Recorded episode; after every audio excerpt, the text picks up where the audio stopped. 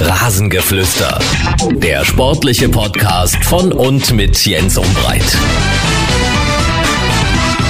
Ich freue mich, dass ihr dabei seid beim Rasengeflüster. Uns gibt's überall, wo es Podcasts gibt. Uns findet ihr im Netz unter rasengeflüster.de bei Instagram, Twitter und auch Facebook.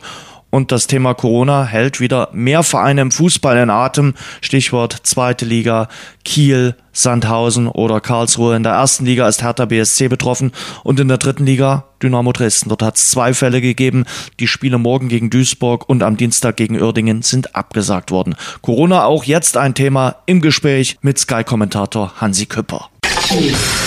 Unser Interview. Von den Kollegen von Sky ist der Kommentator Hansi Küpper am Telefon. Hansi, schönen guten Tag, grüß dich. Ich grüße dich. Hansi, wann warst du in Sachen Fußball zum letzten Mal romantisch?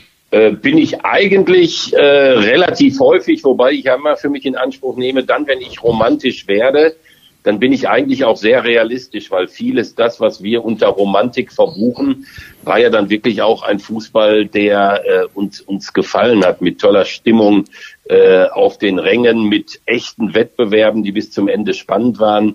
Äh, also wie gesagt, da ist immer ein bisschen Romantik im Spiel, aber die hat auch viel mit einer realistischen Betrachtung dessen zu tun, was im Fußball im Moment natürlich nicht so rund läuft. Hm. Die Zuschauer fehlen und wir wissen auch in dieser Woche wieder, Geld schießt dann doch Tore. Wenn man sich so die Halbfinals äh, anschaut in der Königsklasse, Paris gegen äh, Man City, also äh, Katar gegen äh, Abu Dhabi, wenn man es mal hochschießt, äh, und dann Real Madrid gegen Chelsea, also der spanische Staat äh, gegen einen russischen Oligarchen, so wie es Ewald Lien gesagt hat, da ist es dann doch schon so, dass das Geld eine Menge ausmacht, auch in der Königsklasse. Ja, es ist völlig klar. Also es sind Vereine, die in mehrfacher Hinsicht für eine große Wettbewerbsverzerrung stehen.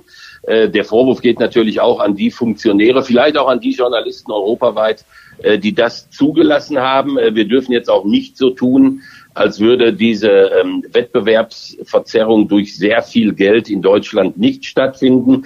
Aber dieses Halbfinale, so wie es äh, da dann plötzlich entstanden ist und so wie es Ewald Lien wunderbar auf den Punkt gebracht hat, äh, das nimmt einem dann äh, tatsächlich doch nochmal ein bisschen zusätzlich äh, die Freude an einem ja über Jahre auch wirklich großartigen Wettbewerb. Hm. Und dann kommt jetzt äh, möglicherweise noch die Reform, wo sich einige auch die Augen reiben und sagen, was kommt denn da auf uns zu? Also man mag ja momentan gerade diese K.O.-Spieler, weil die dann doch was Besonderes haben. Und dann soll es jetzt erstmal ohne Ende quasi einen indirekten Ligawettbewerb geben in der Champions League ab 2024.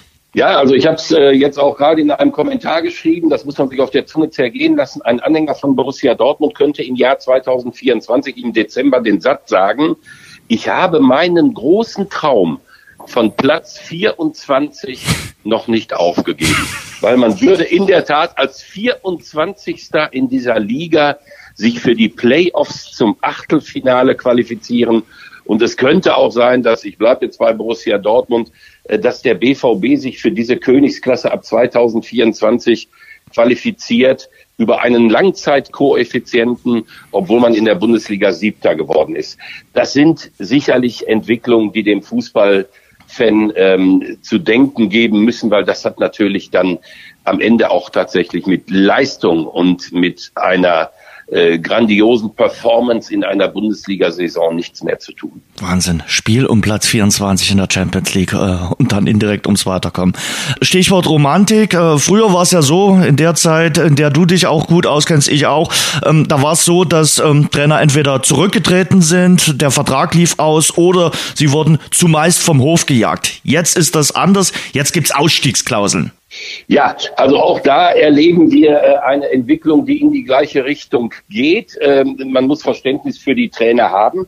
Äh, wenn sie sagen, äh, mein Gott, in aller Regel werden wir irgendwann rausgeschmissen, werden natürlich dann auch weiter bezahlt oder abgefunden. Aber wir haben einen Karriereplan, den wir mal forcieren wollen, indem wir uns diese Ausstiegsklausel geben lassen. Ich finde es halt auch da wieder traurig und das ist im Prinzip ja das gleiche Thema, wie äh, mit dem Geld und mit der finanziellen Kraft eines Vereins praktisch alles von oben nach unten durchgetaktet wird. Bayern München wird am Ende immer den Trainer bekommen, den man haben möchte. Äh, der BVB macht das dann auch und holt sich Rose. In Mönchengladbach entsteht ein Vakuum, nachdem man gerade was aufgebaut hat. Also holt man sich den Hütter. Äh, jetzt hat Eintracht Frankfurt den schwarzen Peter. Und so geht's immer weiter. Und es ist deswegen traurig, weil wenn ich an Gladbach und an Frankfurt denke, natürlich das ja auch ähm, zerstört wird, was wir doch eigentlich immer einfordern, dass mit einer gewissen Nachhaltigkeit äh, Entwicklungen eingeleitet werden, dass Vereine sich nach oben entwickeln, dass etwas aufgebaut wird. Äh, alles das erleben wir gerade in der Bundesliga, ist auch durch die Ausstiegsklauseln von begrenzter Halbwertzeit. Hm. Die Fans von Eintracht Frankfurt sind natürlich richtig sauer auf Adi Hütter. Die merken gerade, Mensch, wir ziehen möglicherweise in die Champions League an und unser Trainer, unser Erfolgstrainer geht von äh, Bord. Hat Hütter sein Wort gebrochen? Ich glaube, er hat es so formuliert, dass er noch diese Ausstiegsmöglichkeit hatte. Ich bin mir jetzt nicht ganz sicher, ob das wirklich ähm, ein Wortbruch war. Aber ich glaube, das Grundproblem ist schlicht und einfach, und das spiegelt sich dann äh, bei einem großartigen Fußballverein wie Eintracht Frankfurt jetzt gerade auch wieder. Es gibt halt diese Erwartungshaltung, äh, an der Basis. Da gibt's Hunderttausende, Millionen Menschen, die einen Fußballverein lieben und die auch gar nicht anders können. Man kann sich ja nicht von seinem Fußballverein trennen. Und dieses Herzblut, das man in diesen Verein pumpt, das äh, macht dich natürlich auch von diesem Verein emotional extrem abhängig. Und dann halt festzustellen, dass diejenigen, die dir als Trainer, als Spieler die Träume erfüllen, inzwischen mit dieser Verbundenheit, die dich wiederum bewegt und mit der du den ganzen Laden ja auch finanzierst, äh, dass diese Menschen äh, mit dieser Verbundenheit nichts am Hut haben, weil sie einfach einen Job machen, das ist für Anhänger an der Basis äh, schwierig. Deswegen hatte ich Verständnis für die Fans von Borussia Mönchengladbach. Ich habe äh, Verständnis für die Fans von Eintracht Frankfurt, die einfach sagen, ähm, das, das tut mir richtig weh und da bin ich dann halt auch äh, von ihm persönlich enttäuscht, aber natürlich im Grundsatz enttäuscht von der Entwicklung, die der Fußball in diesem Zusammenhang nimmt. Hm, ein wahres Wort. Äh, Eintracht Frankfurt trotzdem sportlich in einer perfekten Situation. Sie spielen äh, die beste Bundesliga-Saison und trotzdem möglicherweise droht da am Saisonende ein riesiger äh, Aderlass, Bobic weg, Hübner weg, äh, Hütter weg. Äh, die müssen ja den kompletten Neuaufbau starten. Mit Ralf Angnick werden sie den nicht starten. Also was kommen wird, kann ich schwer beurteilen. Ich kann nur sagen, ich habe zuletzt äh, die Eintracht kommentiert gegen äh, Union Berlin im Heimspiel. Ähm, ich habe sie gesehen gegen äh, den BVB. Ich habe dieses fantastische 4 zu 3 gegen äh, Wolfsburg jetzt im Stadion gemacht. Und ich kann nur sagen, das ist wirklich ein Verein und auch eine Fußballmannschaft im allerbesten Sinne des Wortes, äh, vor der man sich verneigen muss, weil das, was die Eintracht im Moment abliefert, das ist spektakulär, das lässt einem das Herz aufgehen und das ist ganz nebenbei ja auch noch erfolgreich. Und die Wahrscheinlichkeit, dass die Eintracht ähm, tatsächlich zum ersten Mal die Königsklasse bucht, die ist schon extrem groß, aber sie ist noch nicht durch. Mhm. Skurril, dass jetzt äh, Gladbach und Frankfurt an diesem Spieltag aufeinandertreffen. Ja, also sag mal so, wenn Ali Hütter äh, das so geplant hat, dann war es ein genialer Schachzug, weil die Thematik, die dieses Spiel jetzt wirklich aufwirft, mit dem Ali Hütter der nach dem, was er in Frankfurt geleistet hat, diese Eintracht verlässt und nach Gladbach geht. Also äh, da kommt schon eine Menge zusammen. Ich glaube, die Kollegen, äh, die sich mit diesem Spiel beschäftigen, die müssen sich über die Themenlage nicht große Gedanken machen. Da brennt's richtig. Hm. Du kommentierst in der Konferenz den Auftritt von Schalke 04 beim SC Freiburg. Schalke hat zuletzt gewonnen gegen Augsburg. Es war der zweite Sieg in dieser Saison, also in der Bundesliga. Ähm, geht da noch was oder ist das doch nur ein Spiel für die zweite Liga? Nein, es geht für Schalke definitiv nichts mehr, da bin ich mir ziemlich sicher. Ähm, ich habe mich über diesen Schalker Sieg deswegen ein bisschen gefreut, weil ich äh, eigentlich nicht gerne der Überbringer der schlechten Botschaft geworden wäre, äh, nach dem Motto äh, Schalke ist abgestiegen. Das ist ja jetzt an diesem Wochenende nicht mehr möglich, auch schon deswegen überhaupt nicht mehr, weil Mainz äh, gegen Hertha ja nicht spielen wird. Aber äh, wie gesagt, so oder so hätte Schalke an diesem Wochenende nicht absteigen können. Und das ist mir eigentlich recht, weil der Satz äh, Schalke 04 nach 30 Jahren aus der Bundesliga abgestiegen, den möchte ich ehrlich gesagt nicht so gerne sagen. Hm. Die spielen beim SC Freiburg. Äh, Freiburg momentan auch nicht die Mannschaft der Stunde. Vier Niederlagen und nur ein Sieg aus den vergangenen fünf Spielen. Ja, ich glaube, beim SC Freiburg muss man einfach sagen, das war es dann wirklich. Der Stecker ist gezogen, aber bei diesem Verein bleibt, glaube ich, bei, bei vielen Fußballfans in Deutschland äh, diese Grundeinstellung. Äh, sie arbeiten herausragend, sie zeigen, wie man ähm, in einer gewissen Beschaulichkeit, mit einer gewissen Wagenburg-Mentalität herausragendes leisten kann. Ähm, der SC Freiburg hat seine große Saison schon gespielt vorher. Und ich sag mal, so ein bisschen fahren sie jetzt die Ernte ein, weil sie sich halt diese ganzen Niederlagen erlauben können, ohne in eine äh, wirklich große Schieflage zu kommen. Also sie haben eine tolle Saison gespielt und jetzt ist es mehr oder weniger damit vorbei. Ein Abstecher an die Tabellenspitze zu den Bayern. Die Bayern spielen in Wolfsburg. Äh, was glaubst du, wie haben die Bayern das aus in der Champions League, das aus äh, gegen Paris verdaut? Äh, Wolfsburg ja jetzt nun auch eher ein Gegner aus der Kategorie unangenehm. Ja, also ich halte das schon für sehr spannend, was bei Bayern München passiert, nämlich äh, dieses Ausgeschiedensein in der Champions League, Ausgeschiedensein im DFB-Pokal und in der Bundesliga den einzigen Titel einfahren zu können. Das ist schon nicht Bayern-like, hat auch mit dem Selbstverständnis des Vereins wenig zu tun. Und ähm, sollte es in Wolfsburg eine Niederlage geben, was ja nicht ausgeschlossen ist, so wie äh, der VfL äh, in dieser Saison performt, unbesiegt im eigenen Stadion, dann wäre ja tatsächlich selbst die Meisterschaft äh, nochmal fraglich.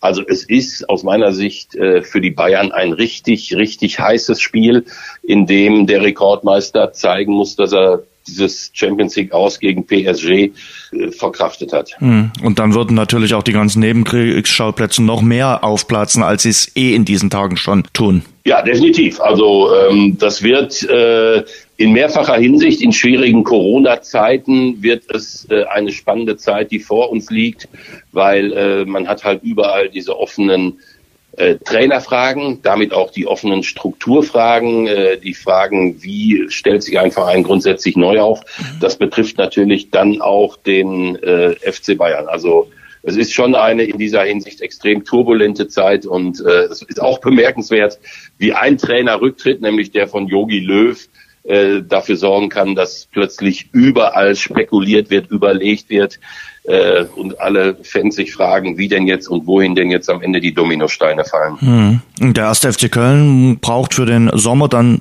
wahrscheinlich auch einen neuen Trainer, denn Friedhelm Funkler hat ja nur bis zum Saisonende unterschrieben. Seine letzte Trainermission in Köln?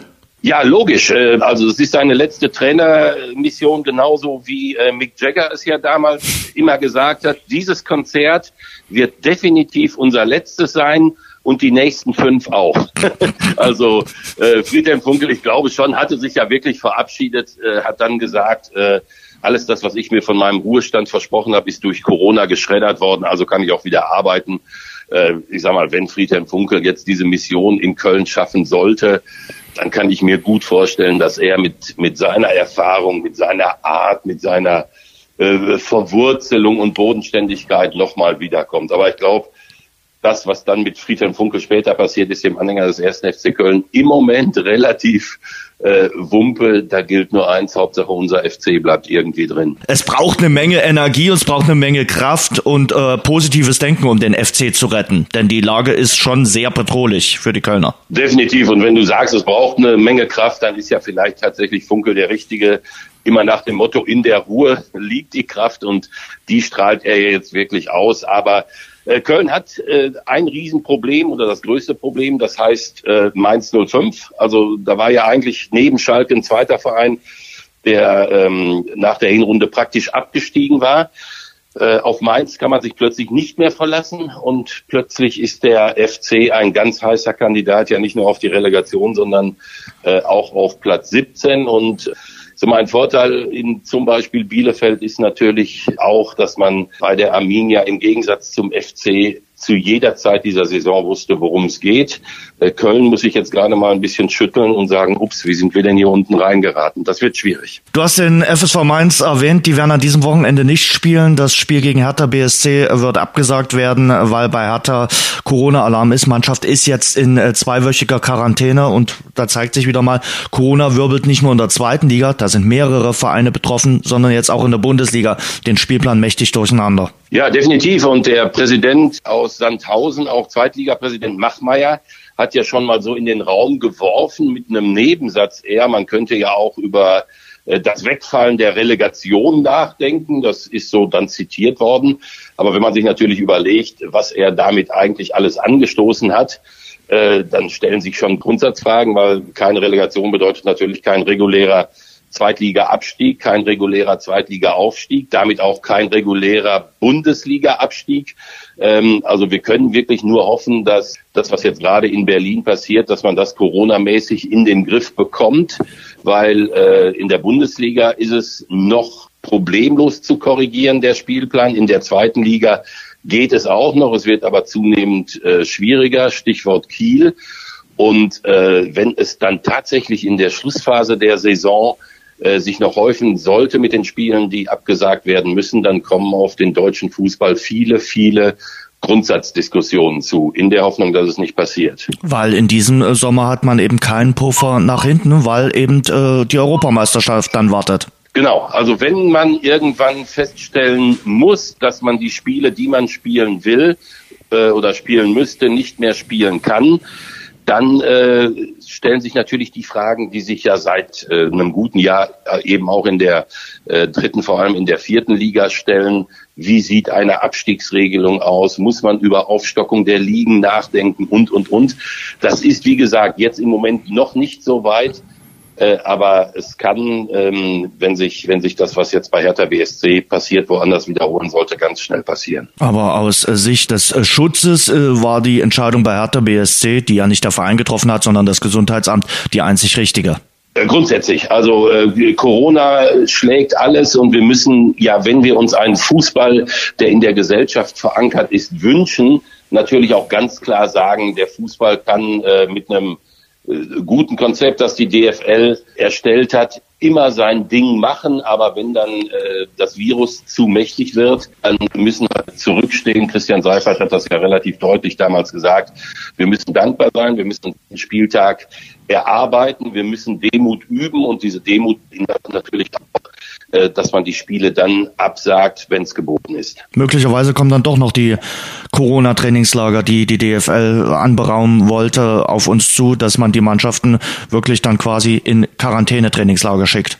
Ich würde das für ein Gebot halten, wenn man wirklich sagt, äh, absolute Priorität, wir wollen die Bundesliga äh, zu Ende spielen. Da hängen sehr viele Dinge dran und ich habe natürlich Verständnis für Profis, die ähm, sagen, also das habe ich mir eigentlich anders vorgestellt. Aber äh, auf der anderen Seite sollten auch die Profis erkennen, dass ihnen äh, mit einem äh, Quarantänekonzept und mit einem Corona-Konzept der DFL äh, eine Menge ermöglicht wird, nämlich die Weiterausübung ihres Berufes. Hansi, vielen Dank fürs Gespräch. Sehr gerne.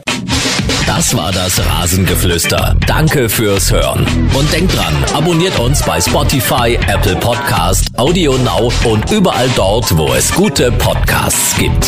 Mehr Infos, mehr Hintergründe im Netz auf rasengeflüster.de.